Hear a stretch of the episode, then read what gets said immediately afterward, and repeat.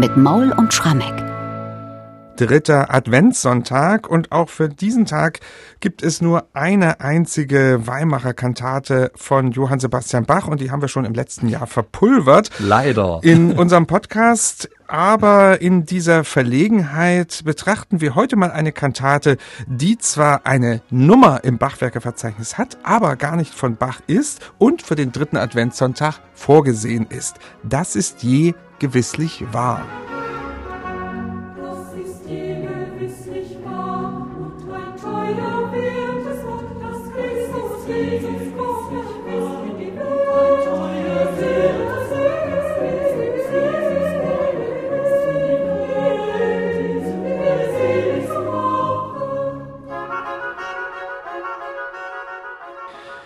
So beginnt diese Kantate, das ist je gewisslich wahr, für den dritten Advent. Die Musik dieser Kantate, die stammt aber von Georg Philipp Telemann.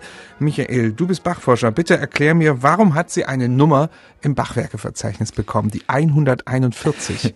Weil der Wolfgang Schmieder, der ja vor einem halben Jahrhundert das Bachwerkeverzeichnis erarbeitet hat, sich schlichtweg die Bach-Gesamtausgabe genommen hat. Das war sozusagen die erste Gesamtausgabe der Werke Bachs, die zwischen 1850 und 1900 von der Bach-Gesellschaft herausgegeben wurde.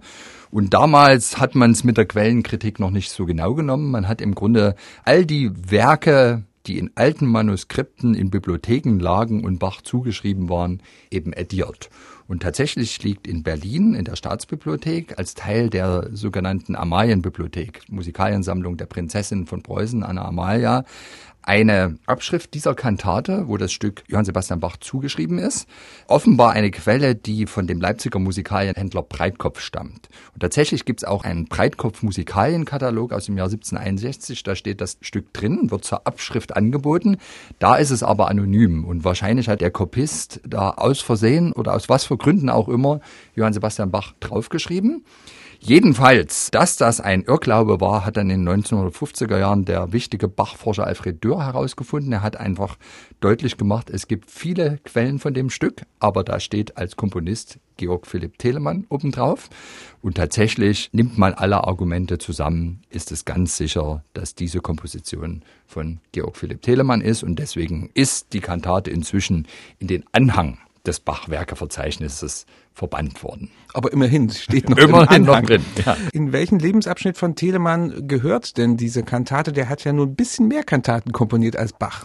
Ja, der hat viele, viele Jahrgänge komponiert und im Grunde die Telemann-Forschung ist heute noch damit beschäftigt, überhaupt erstmal einen vernünftigen Überblick zu kriegen, die einzelnen Stücke bestimmten Jahrgängen zuzuordnen. Und hier ist es so, wir haben aus dem Jahr 1720 einen Textdruck eines Jahrgangs Aufmunterung zur Andacht, gedichtet von dem Leiter der Eisenacher Hofkapelle, Johann Friedrich Helbig. Von dem haben wir im Podcast schon mal gesprochen, weil aus diesem Jahrgang hat tatsächlich Johann Sebastian Bach die eine Kantate, wer sich selbst erhöht, der soll erniedriget werden, BWV 47 vertönt. Jedenfalls Helbig schafft diese Jahrgangsdichtung ausdrücklich für Georg Philipp Telemann der diesen Jahrgang, während er Musikdirektor in Frankfurt war, für seinen ehemaligen Dienstherrn, den Herzog von Sachsen-Eisenach, für die Eisenacher Hofkapelle komponiert.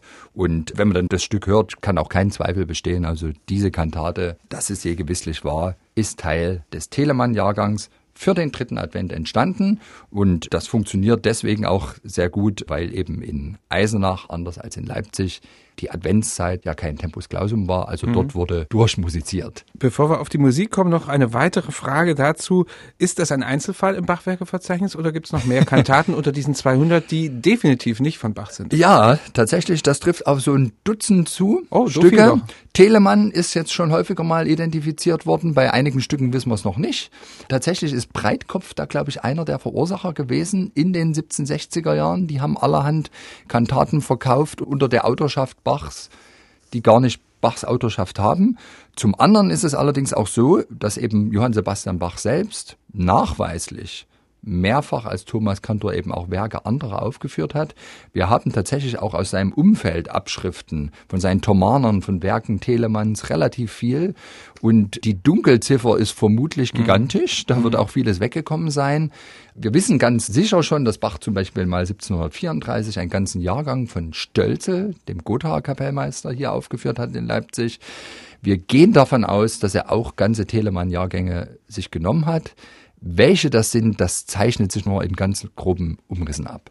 In jedem Fall waren die beiden ja auch gut miteinander befreundet. Da liegt das ja auch nahe, dass man mal ein ja. Stück vom Kollegen aufführt.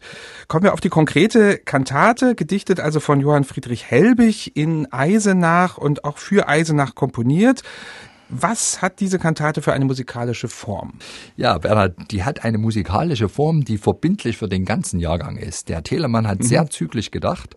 Heute hat dieser Jahrgang den Beinamen der sizilianische Jahrgang. Und zwar deshalb nicht, weil Telemann den in Sizilien komponiert hat, Im da Urlaub. ist er nie hingekommen, ja auch nicht im Urlaub, sondern es dominieren in diesem Jahrgang tatsächlich Dreiertakte, Siziliano-Rhythmen. Und das wird auch in unserer Kantate so sein. Das ist also so etwas, was sich durchzieht. Zugleich haben alle Stücke des Jahrgangs die gleiche Besetzung. Zwei Oboen, Streicher, Generalbass, vierstimmiger Chor. Also auch das ist so gewissermaßen Schema F, was überhaupt keine Abwertung der Musik sein soll. Und dann ist es auch so formal, hat Helbig die Stücke immer identisch gegliedert. Sie beginnen mit einem biblischen Diktum, was entweder Evangeliumstext zitiert oder einen Bibeltext, der damit eng verbunden ist. Dann kommt eine freigedichtete Arie, ein Rezitativ, wieder eine Arie und ein Schlusschoral. Und jetzt kommt's, also wir werden ja nachher die Aufnahme hören unseres Stücks. Es gibt nur eine Aufnahme davon. Da wurde das Stück eingespielt auf Basis der Quelle, wo das Werk Bach zugeschrieben ist. Und da fehlt aus irgendeinem Grund der Schlusschoral. Den gibt's aber eigentlich.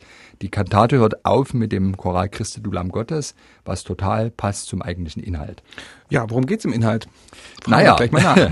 der Evangeliumstext des Sonntags ist ja diese Episode bei Matthäus 11, Johannes im Gefängnis, der fragen lässt, bist du der, der da kommen soll? Und der Titel unserer Kantate, dass es je gewisslich war, stammt aus dem ersten Paulusbrief an Timotheus, das greift das auf, also die Begründung, warum Jesus der Heiland ist. Das ist der ganze Gegenstand der Kantate. Das wird durchgeführt und deswegen steht dann natürlich am Schluss auch das Christuslied schlechthin, das deutsche Agnus Dei, Christe du Lamm Gottes.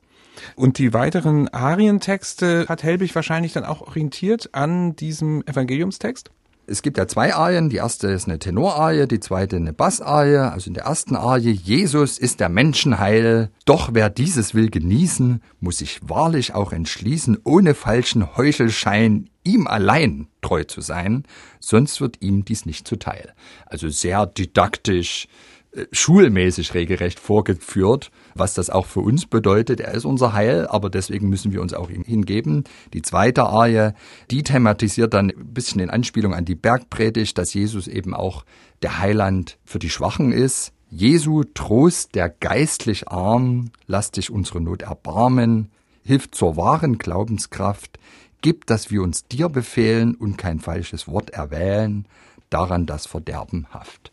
Also auch wieder eine ganz ähnliche Aussage. Und letztlich, ausgehend von dieser Frage des Johannes, bist du, der da kommen soll, wird im Helbigs Kantatentext eben erklärt, ja, er ist's. Und was bedeutet das für uns?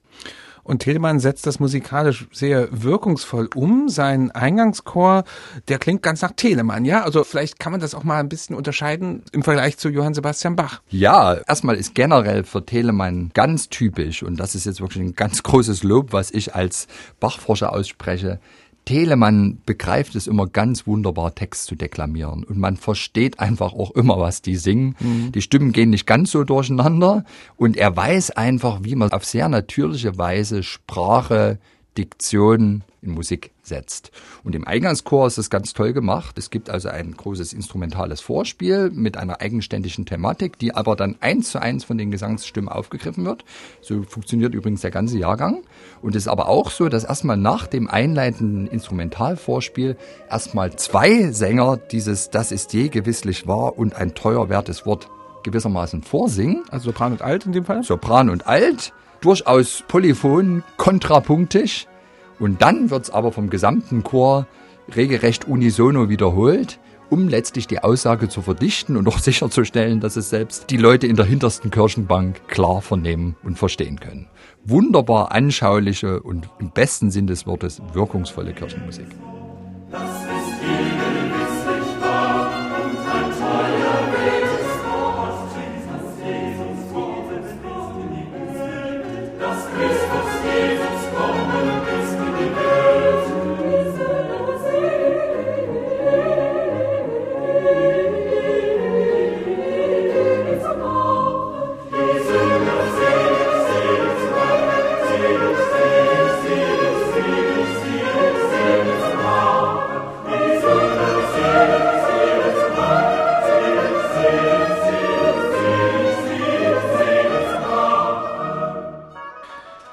Das ist die gewisslich wahr, der Eingangschor zu dieser Kantate von Telemann für den dritten Advent.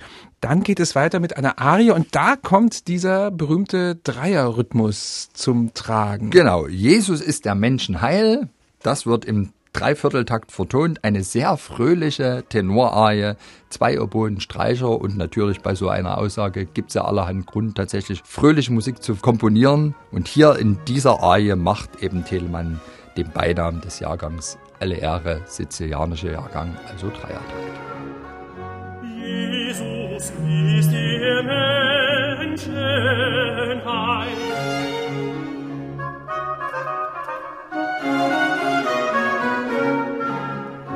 Jesus ist der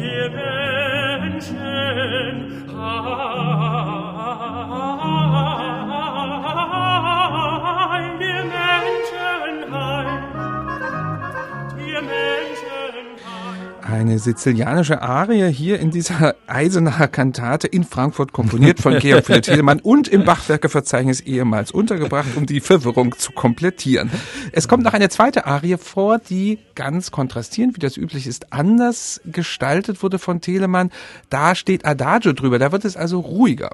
Ja, und ich finde, für mich ist das der besondere auch musikalische Moment dieser Kantate. Ein ganz raffiniertes Stück. Telemann haben die Zeitgenossen schon nachgesagt, dass er der vielleicht plastischste Tonmaler ist, dem immer etwas einfällt, Texte sinnfällig, musikalisch zu zeichnen. Es geht ja um Jesu, den Trost der geistlich Armen. Lass dich unsere Not erbarmen, hilf uns zur wahren Glaubenskraft. Die Glaubenskraft fehlt also in dem Augenblick. Und das zeichnet Telemann finde ich ganz clever. Es gibt in dieser ganzen Arie keine einzige Eins, eigentlich die schwerste Zählzeit im Takt, die mal gespielt wird und die für einen richtigen Rhythmus sorgt, sondern immer, wenn die Eins kommt, komponiert Telemann eine Überbindung, also über die Eins drüber weg. Also irgendwie fehlt da etwas und das ist natürlich die Glaubenskraft, die ist jetzt noch nicht da. Und natürlich hinterher mit Christe du Lamm Gottes, dem Choral, den wir jetzt nur leider nicht spielen können, da ist die Eins dann natürlich immer da, aber auf die muss ich erst erstmal warten. Die Glaubenskraft wird hier erbeten und dennoch ein ganz raffiniert gemachtes Stück, aus meiner Sicht der besondere musikalische Moment der Kantate.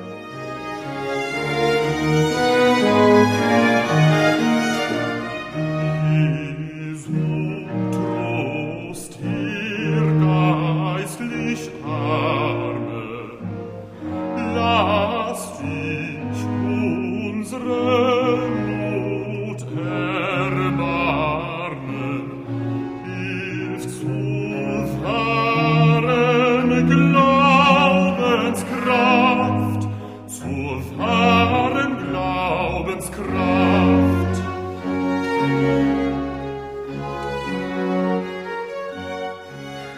Das ist also die Bassarie, die in diesem Fall am Schluss der Kantate steht. Das ist je gewisslich wahr von Georg Philipp Telemann. Heute unser Bach-Ersatzstück. Ist es ein Bach-Ersatzstück für dich vielleicht zum Schluss?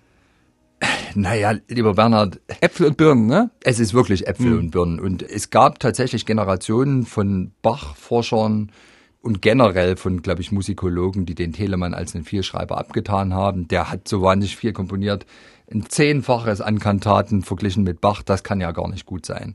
Und da tut man dem Telemann maximal Unrecht. Der Telemann war der berühmteste Kirchenkomponist seiner Zeit.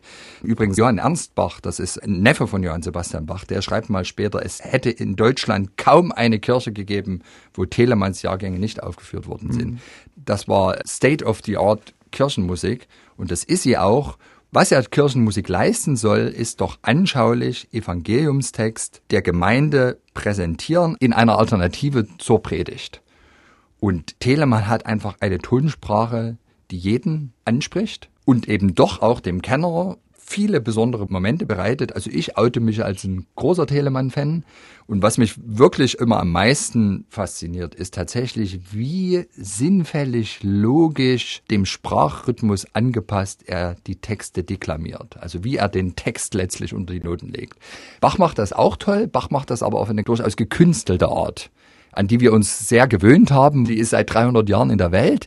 Die haben aber sicherlich die, die Zeitgenossen damals als nicht so natürlich empfunden wie den Telemann. Und der Telemann, der war einfach der Chef, der war, wenn man so will, der Kirchenmusikdirektor des protestantischen Deutschlands. Ich würde einfach vorschlagen, wenn wir mit dem Bach-Podcast durch sind, dann fangen wir mit Telemann an, ja? Abgemacht? Da, da kommen wir bis zur Rente da und darüber hinaus. Durch. In diesem Sinne gibt es heute einen Vorgeschmack und wir hören jetzt die Kantate Das ist die gewisslich wahr von Georg Philipp Telemann zum dritten Advent. Sie hatte mal im Bachwerkeverzeichnis die Nummer 141 und der guten Ordnung halber gebe ich die Nummer im Telemann-Werkeverzeichnis noch durch. Das ist das Telemann Vokalwerkverzeichnis Abschnitt 1, Nummer 183 für die Kenner und es gibt die Aufnahme Aufnahme mit Henning Voss, Countertenor, Henning Kaiser, Tenor, Ralf Grobe, Bass, mit dem Alsfelder Vokalensemble und dem Ensemble I Febia Monici. Die Leitung hat Wolfgang Helbig.